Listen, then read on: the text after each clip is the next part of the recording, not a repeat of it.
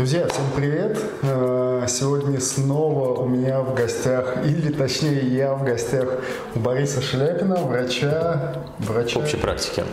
Врача общей практики. Всем привет. С Борисом у нас был как раз самый первый влог, когда мы снимали после плавания разговоры с врачами. И посмотреть вы можете по ссылочке в описании, кстати. Сейчас гораздо комфортнее обстановка. Ну да, в прошлый раз мы снимали... В общем, в прошлый раз мы снимали на улице, теперь у нас теплый врачебный кабинет. Ну что, Борь, как дела? Ну, отлично. Побегал сейчас перед работой. Все в порядке. Понятно. Сколько побегал? 13 километров. О, хорошо. Как в клинике? Люди знают, что ты бегаешь-то? Да, все знают уже. Не, ну, после не смотрят? А, ну, уже нет. Так, новенькие только. новенькие только косятся. Но сейчас побегал по хип-хопу, выбирал маршрут вот здесь по округе, по дворам. Дождь, лужи, грязь. Очень здорово. Кстати, дождь, лужи, грязь. Э, как погода-то такая, она э, с медицинской точки зрения влияет на людей в худшую или или и влияет ли вообще как-то на людей, не знаю, в худшую, в лучшую сторону? Влияет. Влияет, безусловно. Ну, формально сейчас зима, хотя так по факту скорее на дождливую осень похоже. Но совершенно точно, что заболеваемость выше, чем летом, это сто процентов. Неважно, там снег на улице или дождь идет, но все равно осадки, отсутствие тепла, отсутствие яркого солнца, оно mm-hmm. приводит к тому, что люди чаще обращаются за медицинской помощью. Ну, тут такой феномен, э, понятие заболеваемости, обращаемости за медицинской помощью и реально серьезных болезней, ну, это не совсем одно и то же. Что ты имеешь в виду под серьезными болезнями? Ну, смотри, я врач общей практики. А в системе здравоохранения я нахожусь а, в первичном звене. Сюда относятся врачи общей практики, педиатры, терапевты, скорая помощь. Первичное звено, куда человек да, в самом начале. Приемный покой стационара – это та часть системы здравоохранения, с которой человек сталкивается вот в первую очередь. Угу. Ты не можешь сразу попасть там, в какое-то узкоспециализированное место. Обязательно сначала обращаешься к специалисту первичного звена. Соответственно, я имею дело с большим спектром жалоб, заболеваний, обращений прямо очень разное все, начиная от каких-то банальных ОРЗ и кончая, что кто-то там прям жизненные проблемы какие-то хочет решить. И закономерность очень явная. Ну, помимо того, что прям посещаемость разная, угу. в зависимости от э, периода, летом, конечно, меньше. И дело не только в ОРЗ, да, в том, что заболеваемость повышена респираторными вирусными инфекциями, а в том, что летом ну, у людей больше приятных дел, больше есть чем заняться, лучше настроение, запланированы дела, отпуск, поездки на дачу. Это как раз тот момент, я от тебя это услышал летом и очень сильно удивился, когда ты сказал, что типа работы стало меньше, ну типа лето, работы меньше, я такой, в смысле меньше работы? Так, типа, ну летом люди не болеют, я очень сильно удивился, и вот об этом как раз, мне кажется, сейчас, тем более в такую не очень хорошую зиму, ну, номинальную, как ты ее назвал? Формально. Формально это зима, да. Формальную зиму. Фактически. Это же как раз интересно по поговорить, интересная тема. Все-таки вот я немножко вот этот момент не понимаю, как когда тип, ну, ты говоришь, что у людей есть э, другие дела, кроме как болеть. Э, неужели это настолько влияет, э, вот твой настрой на то, болеешь ты или нет, на, на регу, какую-то регулируемость в организме. То есть летом ты типа такой, ах, все хорошо, все весело, болеть ну, не надо. Не надо, да. А зимой ты такой Точно. типа, э, ну что-то... Что-то тут что-то не, все болит. И да. на работу не хочу идти. Да, да, да, и ты да. такой сразу такой, э, 37,7. Э, ну, тут мы подходим может быть, вплотную к фундаментальному понятию, что такое болезнь, к определению болезни. Давай. Что такое болезнь и здоровье, очень непонятная тема, очень непонятная Даже для история. врачей. Ну, да, да. Ну, самый простой пример. Так. ОРЗ, ОРВИ – это болезнь? Ну, болезнь. Ну, Все понятно. Так. Но болеть ОРЗ пару раз в год – это нормально? Ну, нормально. Поэтому… Ты, ты говоришь сейчас нормально. Это нормально определил кто? ВОЗ? А, то, что и... по статистике большинство людей в среднем один-два раза в день взрослых людей, городских жителей болеют ОРЗ. Один или два раза в год? Да. Но ну, это же статистика, это, статистика. Это норма жизни. Если это у всех, значит это нормально. Ну окей, если мы возьмем какую-нибудь э, горную часть э, Италии, и по статистике там э, раз в пять лет человек болеет ОРЗ. Может быть, это но... Ну, не знаю, честно говоря, про статистику горных регионов Италии, но в, в принципе вот этими штуками болеют все везде. Не, не уверен, что там есть разница. Не знаю, может быть, в горных районах Италии недоступна медицинская помощь, там плохо с этим. Они просто не обращаются, и вместо того, чтобы сходить к доктору, они выпили теплого вина там или Лёга. съели финика с дерева, и все. Поэтому, ну, это, наверное, большие такие дебри, можно об этом долго говорить. Все-таки возвращаемся к периодичности. Да, возвращаемся к периодичности. А, очень а, многие симптомы, которые люди расценивают как болезнями, болезненными, являются такой маской стертой субклинической депрессии. Это часто, ну, например, у человека стала там болеть голова, так. ныть там где-то в груди, там, не знаю, не иметь руки, тяжело дышать. Ну, такие общие симптомы. Ну, я не говорю сейчас о инфарктах, реальных каких-то вещах, да, там, пневмониях. А, он начинает на это реагировать, э, думать об этом, да, и идет к доктору, потому что надо, надо понять, нет ли у меня чего серьезного. Э, ну, я не хочу сейчас говорить о том, что правильно, что неправильно, я говорю о том, что происходит. Летом человека ну, что-то там кольнуло, он, а мне надо на дачу, а мне отпуск через неделю, какой болеть, мне надо сейчас доработать, дела все сделать и лететь во Вьетнам. И не до этого. И поэтому как-то это все так, настроение получше, человек пободрее себя чувствует, и все это э, так, не является поводом для обращения. То есть человек с этим живет.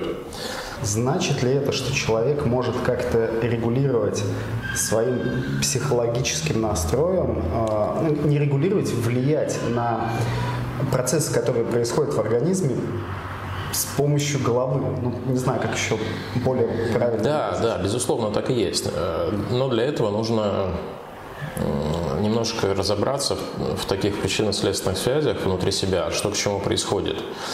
Это как раз то, что один из побочных эффектов занятий физкультурой и спортом, что ты невольно начинаешь отслеживать, что в тебе происходит, как это все взаимосвязано, твое самочувствие телесное с твоим психическим самочувствием.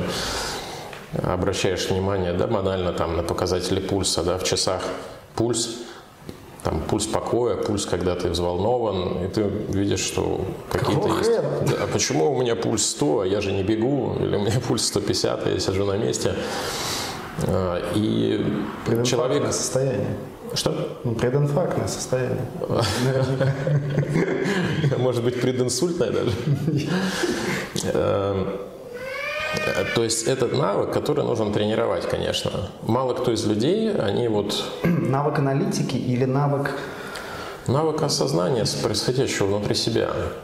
Что как бы не пора бежать к врачу. Или что надо послушать. Ну, часто, когда говорят... Сейчас, э, вот, чтобы быть правильно понятым, вот. да, я бы хотел сказать, что, что мы тут не даем никаких советов, а мы, ну, не то, что у вас кольнуло, не бегите к врачу, а на самом деле там какие-то проблемы. Э, нужно стараться понимать, что внутри тебя происходит, анализировать ситуацию. Для да. этого нужно знать биологию, биохимию, биомеханику. Какие-то, ну, какие-то общие вещи. Скорее, нужно иметь э, сбалансированную психику, наверное. Потому что я в практике наблюдаю людей, которые не обладают какими-то особенными знаниями, но они чувствуют, что, что такое плохо и что такое хорошо. В ну, отношении, в, в отношении здоровья, да, я сейчас не говорю о каких-то этических вопросах. Что есть здоровье, что есть нездоровье. У кого-то поднялась температура, он заболел, простыл, вирус подхватил, попил там чаю, выпил фервекс, через три дня пошел. Для кого-то реально это становится настолько проблемой, что взрослый человек может вызвать скорую помощь, потому что у него температура повысилась до 38,5, то есть это его так напугало. Да, то есть, казалось бы, ну, ну заболел, сопли, температура, зачем вызывать скорую помощь? Но у многих людей настолько нарушена связь э, вот с самим собой, то есть они настолько живут отдельно от своего тела, от своей психики, что это превращается в проблему. То есть они вообще не понимают, что такое здоровье, что такое болезнь. Ну, Поэтому... Меня пугает температура 40. Когда я вижу и когда у там, моих близких иногда было, что была температура там 41, я думал, твою мать, что происходит? Ну, температура 40-41 это, конечно, уже высокая критическая температура, и нужно принимать жаропонижающие, возможно, обратиться за медицинской помощью, но я сейчас вот говорил о том, о чем я говорю. Да, я сейчас не будем обсуждать, а что делать в этом случае, а что в этом. Нет, да, я вот... просто тоже сказал, что 38 меня не пугает еще. И... А есть люди, например, которых пугают. Да, то есть разное, вот, ну, действительно 38, ну, ничего такого угрожающего. Если заболел, закашлял, там, насморк и 38, ну что такого? Ну, приболел, полежи пару дней, да, и все пройдет. Э, сейчас говорим об обычном ОРЗ. Ну, да, да, да. Но это, ну, можно обратиться к доктору, взять больничный, но это не повод вызывать скорую помощь, это здравый смысл подсказывает. Угу. Да, ну правильно, сейчас понимаю, ты тоже так считаешь? Абсолютно. Да. Вот. Но, но это может это, быть это... повод вызвать э, дежурного врача, или как сейчас называют? Ну, можно, да. Да, ну, к, к тому, что... Подстраховаться. Многие люди не понимают вообще, что с ними происходит, и это их очень пугает. И даже многие физиологические реакции, кто-то на работе поволновался, у него дедлайн какой-то случился, и у него от волнения там повысилось чуть-чуть давление или пульс участился. Как э, есть понятие про студентов, когда студенты на сессии э, могут, у, них может подниматься температура вот в какой-то момент? Да, ну, есть история грипп молодых трудоголиков, когда у них человек учится, работает, там у них поднимается температура, они лежат, болеют, а на самом деле не болеют, а просто это э, следствие каких-то нервных переживаний. Но мы сейчас уходим немножко в сторону. Я хочу о том сказать, что многие симптомы Э, которые пугают людей, они их пугают по-разному в разные времена года. Что в темное время года, когда человек находится в более подавленном состоянии, все становится пострашнее как-то. И это является поводом обращения к врачу. Сосед, у соседа случился инфаркт, а у меня кольнуло здесь, наверное, тоже инфаркт. Хотя вот, может быть, в других условиях так бы не подумал То есть человек. Уходишь на работу темно, приходишь с работы темно, да, печально, да. ты такой, чем да, заняться? Да, ну, да, даже да. То есть э, вопросы, симптомы, которые чувствует человек, начинают приобретать повышенное значение. Опять же, Сейчас мы не говорим о том, когда надо и когда не да, надо обращаться да, да. за медицинской помощью, а мы говорим о, о факте, о, сейчас о статистике такой, в кавычках, да, обращения за медицинской помощью. Почему с врачами всегда тяжело, с медиками, с медицинскими работниками всегда тяжело э, дискутировать на широкие темы, потому что рано или поздно возникает вот этот момент, когда они такие говорят, ну или думают, или вот у них есть порог, они такие, стоп, Э, мы не должны этого говорить, потому что люди нас могут понять типа неправильно. Если люди нас поняли неправильно, значит они могут сделать что-то неправильно, что принесет впоследствии вред. И иногда как бы прямо это, это достаточно сложно. Ты уже раза три такой, типа, нет, стоп, давайте определим. Я никому не рекомендую.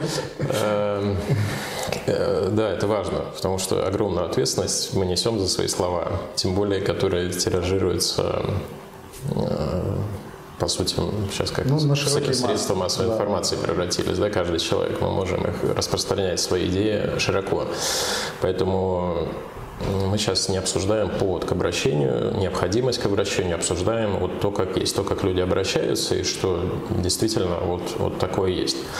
А следующий, ну что ли, механизм, что когда человек э, не в настроении, да, будем использовать бытовые термины, чтобы всем было понятно, когда человек устал, не выспался, там темно, какие-то на работе сложности. Опять же, вот этот Новый год, это для многих людей конец года, закрытие каких-то там, годов, кварталов, отчетность, стресс. дополнительный стресс. Да. И на фоне вот такого подавленного общего самочувствия, состояния психики, такой возникает феномен повышенной чувствительности к своим э, сигналам собственного тела. К внутренним раздражителям? Ну, к примеру, самый простой пример. Э, все суставы человека снабжены э, рецепторами. Рецептор. Да, проприоцептивная чувствительность, то есть мы даже с закрытыми глазами понимаем, что у нас происходит с телом. У нас есть картина прединсультное состояние уже. То есть эти импульсы, которые ежесекунды в тысячи их миллионов поступают в головной мозг, мы их не чувствуем обычно. Ну, работает и работает. Но стоит в какое-то впасть в уныние, порог чувствительности снижается, и мы начинаем все это чувствовать. Снижается или повышается? Нет, порог снижается, соответственно, ну вот эта а, кривая вот этих да, э, импульсов, она не достигает порога, порог снижается, она ну просто в моем понимании, когда порог снижается, и типа вот так вот чувствую, порог снизился, чувствительность, и я не чувствую прикосновения. Это э, ты говоришь о снижении чувствительности.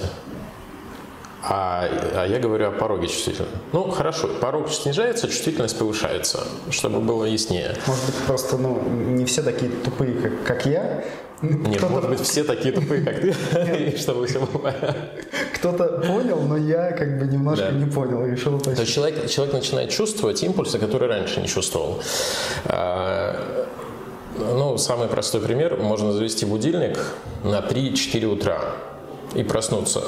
Так. А, и ты встаешь, у тебя такой, а, все болит, что-то там все ломит.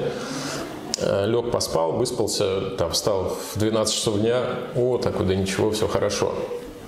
Ну, то есть это простой способ. Во сне э, преобладает парасимпатика, вегетативная, вегетативная, парасимпатическая часть вегетативной нервной системы. И, соответственно, мы находимся в более, ну, с точки зрения сознательной, подавленном э, состоянии и чувствуем больше Э, чем обычно. И проснувшись среди ночи, я первый раз заметил этот феномен, когда работал на скорой помощи. Вскакиваешь там в три часа, ты чувствуешь себя глубоким стариком, у тебя все болит. С утра ничего, уже смена закончилась, солнце встало, вроде ничего, бодрячком. А, и, соответственно, в течение жизни, когда человек вот в какой-то осенне-зимний период загрустил, и он начинает чувствовать не то, что какие-то новые вещи чувствовать, а чувствовать э, там, импульсацию от суставов, от спазмированных мышц больше. И возникают что-то все болит, ничего не помогает, какая-то слабость, ну, у кого что, по-разному. Ну, это такой, вот, например, такой механизм. Это, это пошел... влияет как бы недосып, ну, как, а, как, как мы рассматриваем все вместе. Плане... А, все, все вместе. вместе. Вопросы сна тут дело такое же, растяжимое. Кто-то спит побольше, но недостаточно качественно. Нарушения сна в популяции настолько распространены, что найти человека, который спит там лег и поспал как надо, фазы глубокого сна, чтобы все было хорошо, с утра проснулся, их не так много на самом деле. Какими Борис оперирует э, словами нарушения в популяции? Ну, действительно, действительно, очень мало людей, городских жителей, по крайней мере, которые ну, потому что очень много факторов, хорошо которые... спят, и у них там все, вся физиология, вот как, как, как кажется, как в книжке, а на самом деле мало. Факторов в городе, которые тебя постоянно отвлекают. Свет яркий ночью. Цветовая, шумовая, шумовая нагрузка. нагрузка, да, и это световое загрязнение общее. Информационное загрязнение. Информационное это вообще... Посмотрел на ночь блогера, и все, потом у тебя кошмары снятся. Чувствуешь, здесь покалывает, суставы болят. А, ну вот это, это, на мой взгляд, такие... Ну не то, что не только на мой взгляд. Ну, это э, э, очевидно, что это, это фактор, который приводит тебя к тому, чтобы ты обратился к врачу после новогодних праздников, типа доктор. Вот. И во время новогодних. Например, феномен новогодних праздников, что... Все бухают вот... и замерзают в сугробе? Не, ну это скорее относится к скорой помощи, к стационарам, а к амбулаториям относится, что, о, есть время, выходные, надо сходить к врачу, а то у меня что-то давно были вопросики, надо их порешать. Врачи с какого числа выходят? Ну, я со второго, без каникул. И как бы уже народ валит. Да, да. Да. Второго числа я пришел к восьми на работу, смотрю, что... Утра. Да. Смотрю, что первые пациенты не записаны. Ну, пустые места. Думаю, пойду побегаю. Мне, я только успел два круга пробежать. Мне звонят, уже к вам пациенты пришли, записались, вот, все, возвращаюсь. А, то есть вот это тоже есть, есть такой момент. А есть ли, существует ли практика такая рекомендовать людям, ну, после того, как они к тебе уже несколько раз приходили, и вы с ними обсудили или как-то решили ряд проблем, рекомендовать людям а, как бы это так сказать-то, чтобы все поняли нормально тоже, опять-таки, э, не париться. Смотреть, нет, нет, нет, нет, слушать себя, вот смотреть в себя больше и анализировать, э, что в тебе происходит. Вот как раз то, о чем ты говоришь, чего люди так боятся, не понимая, что в них происходит. Вот как бы... Это вот хороший вопрос, и пользуясь э, вот случаем, потому что, ну, представь, Э, пришел ты к доктору, у тебя что-то болит, а ты первый раз его видишь, а он тебе говорит, прислушайся к себе, обрати внимание, раскрой свои чакры. Но это не, не работает, да, то есть как, ну что человек сделает, что, что ну, он не прислушается к тебе. странно звучит. Очень странно звучит, поэтому... Не научно, не то, что странно, это не научно, доктор даже, ну, скажем, непонятно, о чем вообще этот доктор. У меня есть конкретная жалоба, да, вот дай таблетку и все. А, поэтому, так как сейчас нас будут смотреть люди, которые ну вот, не на приеме у доктора, да, и они могут более объективно наши слова оценить, прислушаться к ним. А, по факту, ну, наверное, на третий визит только пациент уже привыкает, что ли, к тебе и начинает быть готовым прислушаться к тому, что ты скажешь что-то, кроме того, что назначишь таблетку или процедуру. То есть вот этот процесс того, чтобы готов был человек услышать, он довольно длительный. А окей, после третьего приема человек готов услышать? Насколько вообще часто люди готовы услышать? Редко. Редко очень. Потому что, ну, например, услышал, а что дальше? Это же требует усилий. Я об этом тоже хотел бы поговорить. Э, э, ты услышал, что нужно что-то делать. А, ну вот, а нужно что-то делать, нужно делать что-то новое, и вот, вот тут и под это нужно выделять ресурсы, время, силы, эмоции. Его, то есть это должно стать на какое-то время приоритетом в твоей жизни, забота о своем здоровье. И, на протяжении всей твоей жизни. Ну, это должно быть приоритет. Да. То есть э, вначале э, неофит не знает, что он уже все попал на всю жизнь. Он думает, сейчас я чуть там похожу с палками, здоровье поправлю, и все будет дальше хорошо. Э, нет, но вот есть эффект того, что ты доносишь до человека какую-то информацию, но так, чтобы он прям кардинально изменил образ жизни, к сожалению, это очень редко, не часто. И я считаю, что со своими самыми большими достижениями, если удается вот человека как-то э, настолько развернуть, настолько повлиять на него, чтобы он начал изменять свой образ жизни, а это сто процентов всегда работает. Всегда. То есть сначала как бы он изменяет образ жизни, а потом начинает задумываться о здоровье. Нет, а потом у него просто улучшается здоровье. Ну, то есть вместо того, чтобы лечить какие-то конкретные болезни, ага. да, он начинает изменять образ жизни, и они исчезают, лечить уже нечего. Да, там, ну, к примеру, там лишний вес, скачет давление, болит спина периодически, поясница, какие-то проблемы урологического характера. Начал как-то следить за питанием, заниматься физкультурой. В течение там двух-трех лет плавно, бам, а уже почти ничего нет, и уже вроде как и хорошо, и к докторам редко стал обращаться. То есть это вот работает. Но это такая кропотливая очень работа, где человек должен много вложиться, он должен быть готов, чтобы что-то изменить в себе. Ну, вот готов услышать и готов сделать что-то. Ну, мне кажется, это самое сложное, потому что когда ты да. идешь к врачу, ты такой, типа, доктор, сделайте что-нибудь.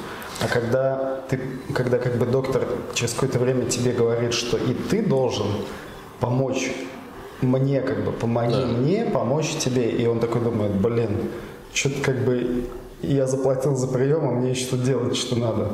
Ну, я вот не знаю точно ход мыслей. Ну, это абстрактный Аб- такой Абстрактно. Момент, как... Ну, можно предполагать, да, это большая работа. Поэтому не все, ну, в принципе, человек понимает, что информация есть об этом неком понятии ЗОЖ, ну, в, в разной, так сказать, степени адекватности эта информация. Но, тем не менее, человек в целом понимает, что надо как-то чего-то делать, но это сложно зачастую. Мне кажется, тут еще важно понять о том, что нету какой-то стопроцентной рекомендации, как вот таблетки от всего. А, ну, потому что люди обычно, они такие, типа, скажите, скажите, скажите что мне делать. Да, нужен и алгоритм. Такой, типа, делайте это. Да. И все, и да. у вас все пройдет. А, нужен действительно алгоритм, это неизбежно. И я стараюсь э, на первое время давать алгоритм, ну, по крайней мере, по вот, занятиям физкультурой какой-то, по питанию, общие такие вещи. Потому что ну, мы об этом уже говорили, что для многих людей вот, купить абонемент в спортзал – это синоним ЗОЖа и пить 2 литра воды в день. Э, но это не работает, а кроме этого непонятно, что делать. А потом уже, когда человек как-то начал дружить со своим телом и э, как-то к себе прислушиваться, уже можно двигаться дальше, уже можно ну, работать, говорить о том, что вот вот это от этого, то от этого, и, и там болит голова, иди там побегай, и, все пройдет, к примеру.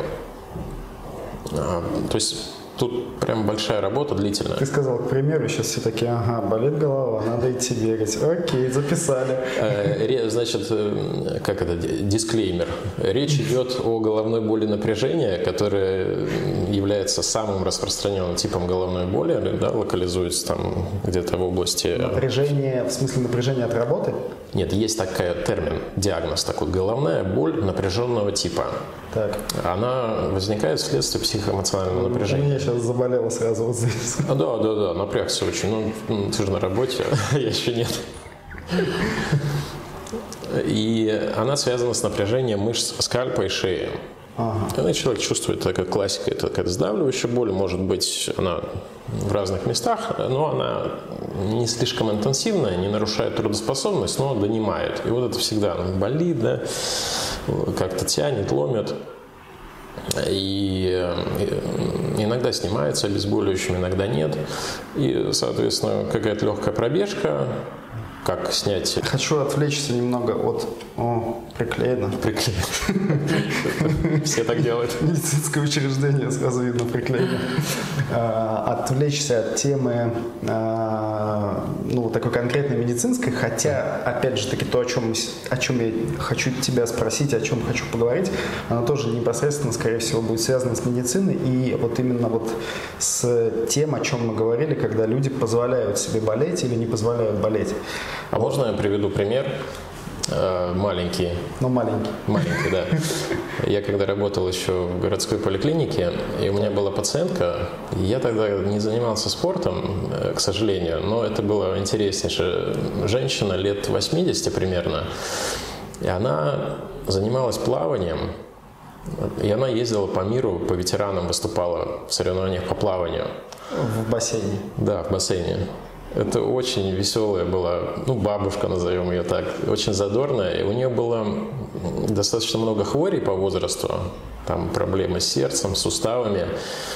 Но она ко мне приходила только чтобы ну, какие-то решить текущие вопросы со здоровьем и взять справку на какие-нибудь очередные соревнования. И э, тогда даже я чувствовал, что вот от нее веет таким задором, э, такой удалью, что для нее болезнь это была, ну, такое, ну, что-то, что как бы надо с этим разобраться и продолжать дальше жить, да, а не тем, что вот надо так холить или леять, чем надо заниматься. И настроение ее такое бодрое, оно помогало ей как бы легче болеть, легче вот переносить вот этих... Но это не синоним того, чтобы не заниматься совсем своим здоровьем, но разница в отношении, когда болезнь – это явление с большой буквы, которое занимает большую часть твоей жизни, либо когда болезнь – это вот то, чего надо решить и двигаться дальше. Э, вот тоже иллюстрация хорошая. Она снимала приступы аритмии просмотром мелодрамы. То есть у нее какая-то была американская мелодрама, записана на видео. Я, когда у нее случался приступ, она смотрела, и он проходил. Не знаю, как, что скажут британские ученые на это. Но факт остается фактом, что вот... То есть можно и так. Да? Это я к тому, что насколько можно прислушиваться к себе и понимать, что с тобой происходит. Интересно, как это, какой механизм? Очень интересно. Как, как работает этот механизм? Это, да. конечно, очень удивительно. А, конец прошлого года. Ростов. 100 миль на Mad Fox Ultra. Да, было дело. А... Не, подожди, 100 миль... Э... А, вот эти последние 100 миль я уже отмотал на год назад. Нет. У меня Новый год проскочил. Да, да. 2020, 2019, да. декабрь. Да. А, ты бежал 100 миль? Да, с Альбертом Урбановичем. С Альбертом бежал, да. А, вот и я понимаю, что мало кто из тех, кто сейчас смотрит, знает, как тренируется Борис. Но я знаю, я такой типа, Боря, как? Подожди, я сегодня 13 километров пробежал. Это вообще Сколько раз по 13 километров ты пробежал во время подготовки к 100-мильнику? А, за две недели до 100-мильника мы пробежали Киут 100 километров. Это вот, пожалуйста, подводочка была. Хорошо, до этого ты сколько бегал? Бегал вообще? Э, ну, ладно, скажем так, у меня не очень большие беговые объемы. Наверное, может быть, до 50 километров в неделю. В неделю. Ну, вряд ли больше, и, если есть, честно. И, и ты, так сказать, а может быть и меньше. увеличил в три раза, наверное, 100-километровым киутом подготовку к, форсировал, так сказать, подготовку к стаминку за, за две недели или за неделю? Э, за, две недели. За две недели. За две. А потом ты отдыхал или ты тоже бегал? Ну, или как бы ты ушел? Это мы в феврале мы сделали историю, что мы двойную дорогу жизни пробежали, а через 6 дней 100 мильник пробежали в Ростове. Ага. Вот это было круто, конечно. А за две недели нормально. Понятно. Успеваешь восстановиться легко. Ну... Но у меня тут идея такая, что все-таки все эти ультрамарафоны, они... От лукавого. Да, да, да. Их можно бежать, бежать по-разному. Так как я бегу, бегу не на первые места, я не, не лютый спортсмен, где-нибудь там в серединке протокола нормально. А, поэтому тут больше работаешь с головой. В принципе, однажды выйдя на уровень вот этот, Психологический. Психологический, да. Ты несколько раз вот пробежал, несколько там многодневок, ультр, и в какой-то момент ты выходишь в такое состояние, что в принципе ты, ну вот я в любой момент могу пробежать 100 километров. Там, давай завтра, ну там через три дня бежим 100 километров, хорошо, там три дня отдохнул, побежали, а, то огромные тренировочные объемы уже не требуются. Требуется просто поддержание вот какой-то базовой физической формы, которая у тебя есть. 13 километров. Да, и, и бежишь потом, и все. Но я повторюсь, что это такой подход скорее не спортивный, а такой фановый. Ну, я не могу сказать, что где-то в конце бегу. Подход как у Яниса Куроса. Да, Хотя вот с Янисом Куросом, видишь, ты говорил, что он обманывал всех, а на самом деле бегал. Ну, как бы он не считал за тренировки, как говорит легенда, как гласит да, легенда. Да. Янис Куроса, ни я, ни ты, ни с ним как бы вживую да, не да, разговаривали, да, но как гласит легенда, что он работал почтальоном и бегал доставляя почту бегом, uh-huh. как бы, вот это uh-huh. все. Но uh-huh. он не считал это за тренировки. Uh-huh. Типа.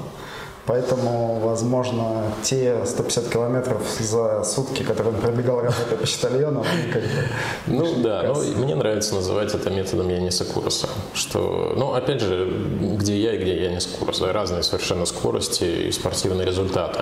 Ну, ты... Поэтому для э, бегуна-любителя, который тренируется в удовольствие, такой метод работает. Просто Опять же, нужно довести до, ну не то что до совершенства, надо работать над вот этим Когда процессом. Когда сказал, на любителя такой метод работает, ты же понимаешь, что сейчас произошло.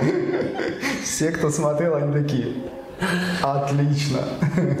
Нет, такой метод работает, если ты работаешь с головой. Да, да, тут обязательно нужно работать с головой, понимать, что ты делаешь, зачем ты делаешь, делать выводы из каждого пробега, безусловно, первые мои ультрамарафоны и многодневки, это было адски трудно, это было просто на грани вообще возможностей моих тогда.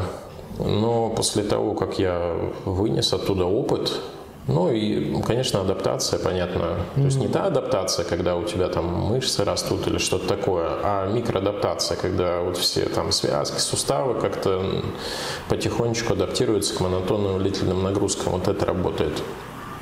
Но в первую очередь, конечно, это запоминание состояний, которые возникают на тех или иных э, этапах ультрамарафонского бега. Mm-hmm. Куда-то бежишь, бежишь, тяжело, тяжело, потом оп, что-то случилось, ты как-то чувствуешь, что-то изменилось.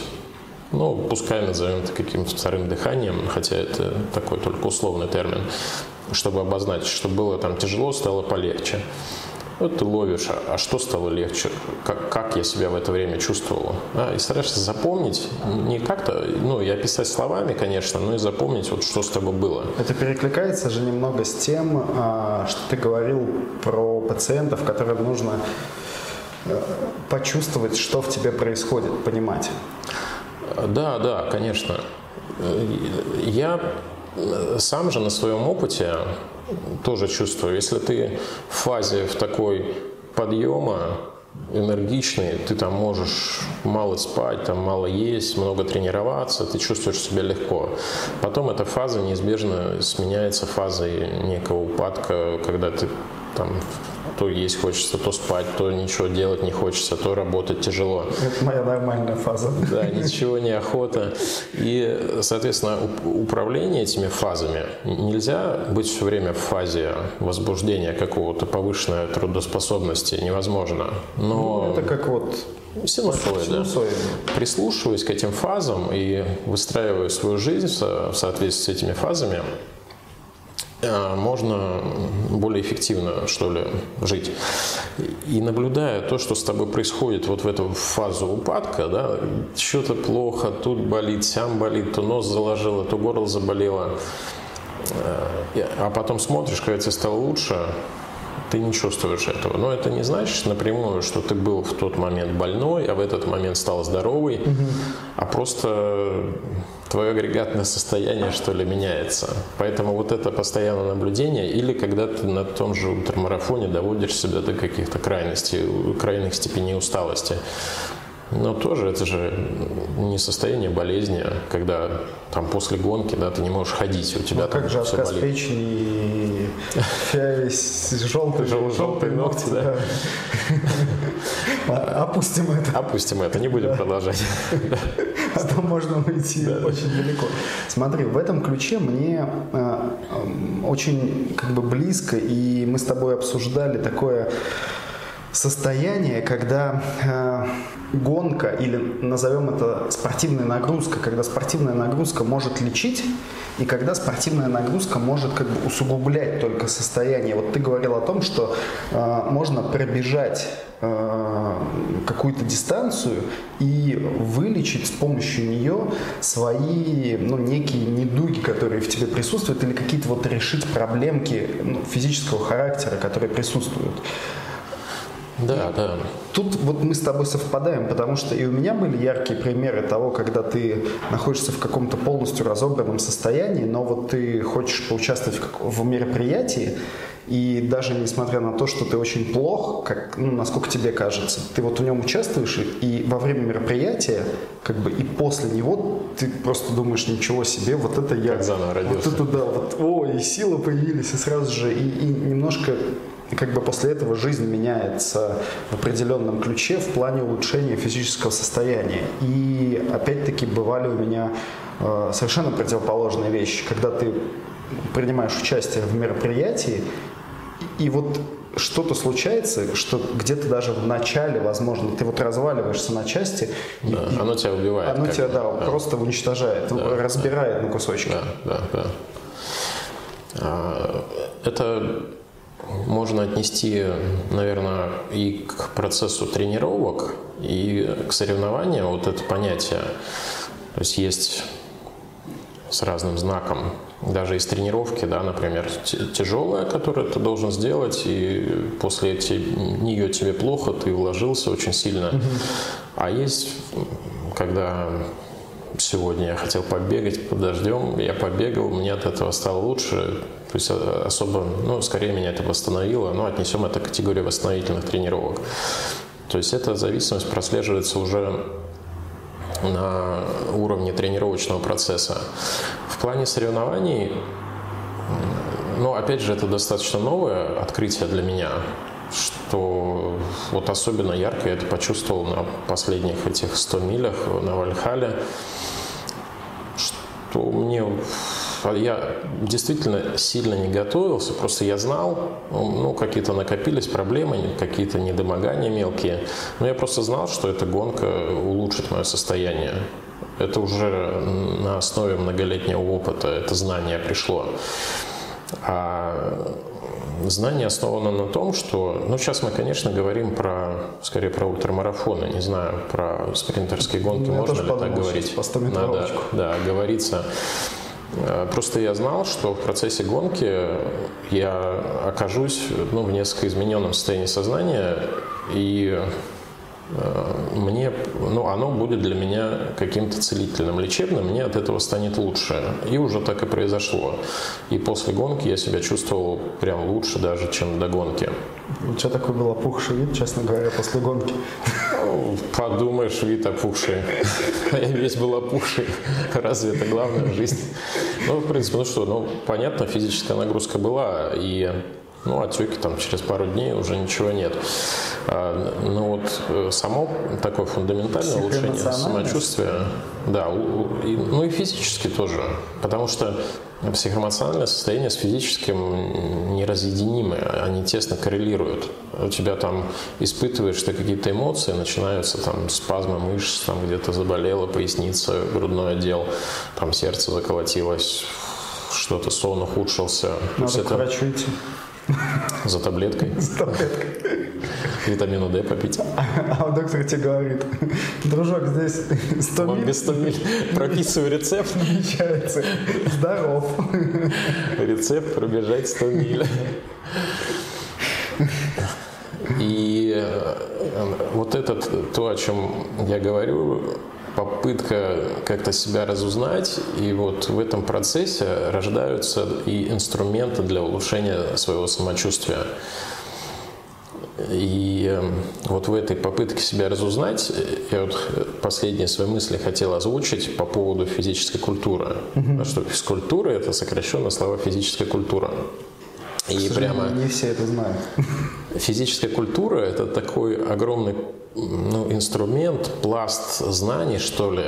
И когда ты этим занимаешься, то ты понимаешь, что это тебе дает. То есть я знаю, что у меня будет разный эффект от там, плавания, от бега, от единоборств, от УФП, от там, гимнастики, от таких-то соревнований, от каких-то соревнований что я знаю, что я от этого получу, что я двигаю в себе вот этими инструментами.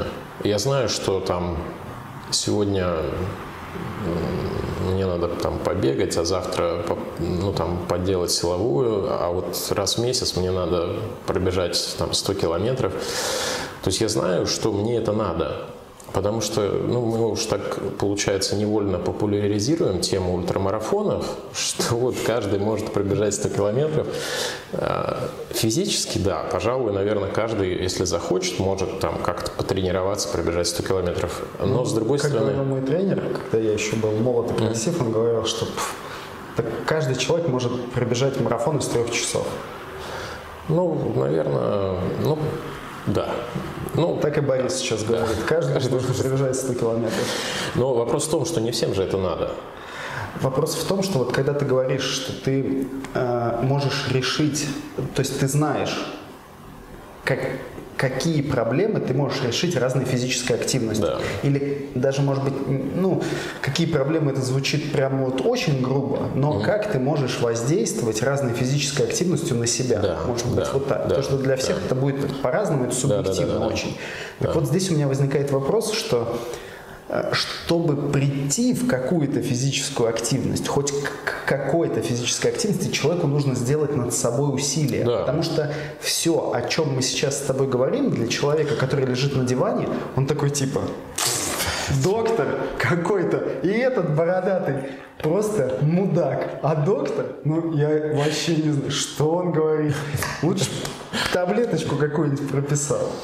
Э, ну, действительно, эти вещи могут быть абсолютно непонятными человеку, который далек от физкультуры какой-либо вообще. И чтобы на этот уровень понимания себя выйти, ну, нужно хоть что-то поделать, конечно. Ну, да, да, и безусловно. этом, как бы, э, мне кажется, это очень большой порог, когда ты с человеком разговариваешь в разных мирах вы находитесь. В разных вообще. И он такой смотрит Абсолютно. на тебя, типа, бро, я в офисе сижу до 9, а потом пойду с пацанами пивалдеры бахну, и да, вот это вот. Типичная вот. история, что я съездил, поработал, вечером с друзьями в ресторане покушали, ну и... Быстрых жиров. Какое там... А я э, спрашиваю, у вас есть знакомые, которые занимаются спортом? Ну, они ходят в фитнес-клуб. Ну, То есть вот такие да, понятия. Чем мы с тобой говорим. Поэтому трудно донести вот эту вообще идеологию, э, ну, такого ЗОЖа, что ли. Кстати, после твоего Теда так. Э, я всех люди, отправляю. Люди умирают. Я, я вообще про бег особо не заикаюсь. Я всех рекомендую всем ходить с палками. И сам на днях тут взял палки и попробовал, что это такое.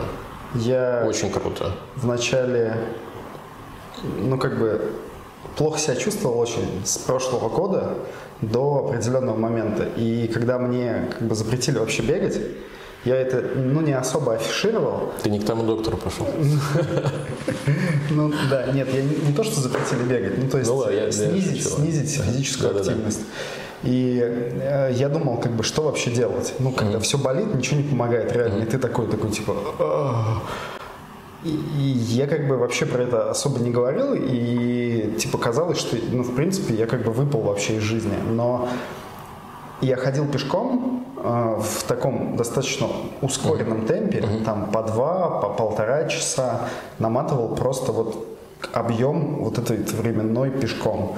И не знаю, здесь сложно оценить, э, потому что ну, тут есть определенная долгосрочная перспектива все-таки наблюдения изменений. Сложно э, мне объективно оценить, помогло мне это или нет в реальности, но психологически uh-huh. ты как бы выполняешь какую-то работу, ты выполняешь uh-huh. какое-то действие, ты от него хочешь или не хочешь ждешь результата. Uh-huh. И в принципе немножко полегче тебе психологически становится. Uh-huh. Вот э, отсюда у меня как бы еще один вопрос был к тебе. Насколько рекомендуют ли вообще врачи общей практики, а если рекомендуют, то насколько часто а, пациенту обратиться к психотерапевту, психологу, ну, скорее, наверное, все-таки более правильно к психоаналитику, который немножко разберет, с чем связаны вот ваши проблемки. Просто мне кажется, что у нас вот в России, когда тебе говорят, бро, тебе надо бы сходить к мозгоправу, и ты такой сразу, что за мной? Ты что, психопатом меня считаешь? Да-да-да. Я нормальный, я нормальный, иди сюда. Вот, ну вот что-то такое. Насколько врачи общей практики это вообще практикуют? Я, честно говоря, не знаю, как часто практикуют врачи общей практики. Не обсуждали этот вопрос, вот именно вот в таком... Ну, как, может быть, как-то муссируется. Я не спрашивал у коллег, как часто вы отправляете пациента к психотерапевту. Наверное, это зависит от личного э, опыта врача и от восприятия. Надо понимать, что вот эта медицина э, наша, это такая система знаний, в рамках которой ты можешь на некоторые вещи по-разному смотреть. Поэтому у кого-то может быть немножко другая точка зрения, нежели у меня. Я же говорю не от имени все, всех врачей общей практики, а от, э, докладываю, да, докладываю свою точку зрения. Э, я довольно часто говорю об этом. Да, потому что... В рекомендательном порядке. Да, да, да, да. Пишу, если вы хотите как-то к лучшему свою жизнь изменить, займитесь там физкультурой, следите за питанием. Если совсем что-то у вас ничего не получается, сходите к психотерапевту. А, рядом у нас есть клиника, которая занимается вопросами похудания. И я беседовал с пациентами оттуда, ну и ничего нового они не сказали. Первое – это работа с психотерапевтом по эффективности. То есть люди, которые сбросили там, со 150 до 100 килограмм, они сделали это исключительно при помощи там, психотерапевта и диетолога. Тут нет никаких вообще секретов. Поэтому угу. э, тут второй вопрос. Найти хорошего психотерапевта. Ну, я думаю, что ты сделаешь, найдешь хорошего психотерапевта и сделаешь с ним тоже блог. Слово «хороший» как бы, оно, сам понимаешь, такое. Ну, то есть, когда мы ну, говорим... Ну, достаточно, скажем так, достаточно профессионального. Да, наверное... Да. В, в нашей стране история психотерапии, она не такая большая, да, у нас был перерыв, когда психотерапия не было, была только психиатрия, и она где-то карательные функции даже выполняла. Поэтому и клеймо такое к психотерапевту, к психиатру, к психоаналитику, это все так сложилось. Ну да, ты с опаской очень с опаской, да. с этой стороны к человеку. Как бы. Да, на самом деле, э, процитирую из одного из аналитиков мировой известности, Нэнси МакВильямс, э, курс личного, ну она психоаналитик, поэтому она про психоанализ говорит. Э, курс личного психоанализа – это наилучшее вложение средств для любого человека. То есть вот прям лучше ничего не будет. Тут недавно Уоррен Баффет заявил, что э, ин, инвестировать в свое ораторское искусство и возможность коммуницировать с человеком – это лучшее, что можно сделать. Алло. В общем, Уоррен Баффет рекомендует инвестировать в ораторское искусство и средства э, умения коммуницировать. А ты а, ну, ты имеешь в виду, всяк, всяк кулик свое болото хвалит, да? А, ораторское искусство и умение коммуницировать – это не одно и то же. Все-таки ораторское искусство – это умение, ораторское искусство – это умение коммуницировать э, с… Э, Я думаю, это было сказано в ключе ведения э, и переговоров, и деловой переписки, и вот всего, ну, всего, что связано с бизнесом и с общением между партнерами. Скажем так, это все равно частные виды общения общения достаточно формализированные и обладающие рядом неких правил и ритуалов.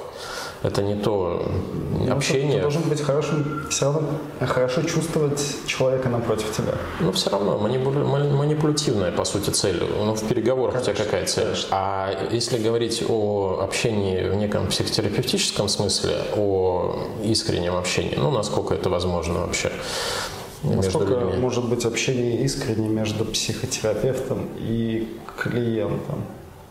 можно ли его называть искренним? Вот, я не к этому, я не, не к доверительным отношениям, я к искренности, как я, я говорю не о процессе терапии, а о последствиях терапии. Что в, скажем так, в результате терапии психо, или психоанализа, или психотерапии, неважно там какой метод будет использоваться, э, человек, э, как один из эффектов, может быть способен э, к более глубокому общению и пониманию, чем до этого. Или по сравнению с, с курсами ораторского мастерства. Да-да-да, я понял, понял. Ну, потому что одно дело хорошо читать лекцию, но Другое быть дело. говном, как человек. Другое дело там посидеть с друзьями в баре. Это да. Слушай, круто, очень рад я, что мы с тобой поговорили и может быть, частично осветили темы, которые могут быть вообще впоследствии интересны, но все-таки эти темы такие достаточно сложные, и всегда нужно оговариваться, о чем мы говорим. Да, да, да, да. Чтобы люди правильно Это не является публичной офертой. Да, да, да. Будет здорово, если будут вопросы в комментариях. Мне интересно было бы, кто как понял вообще то, о чем мы говорили поняли, э, возможно, поняли ли люди, которые в меньшей степени занимаются спортом, о том, э, что мы имели в виду под тем, что физическая нагрузка влияет на тебя с разных сторон, и ты с помощью нее можешь манипулировать э, своим самочувствием и, ну и вообще своей жизнью как-то. В общем, народ, пишите в комментариях. Пишите больше, да. будет интересно. Поняли ответить. вы, не поняли, лайки, дизлайки ставьте, смотрите обязательно прошлый выпуск, где мы с Борисом говорим и про шаверму, и про что-то еще. Да, и дрожим от холода. И дрожим от холода, да. Спасибо, что смотрели. Счастливо. Спасибо, Боря. Счастливо.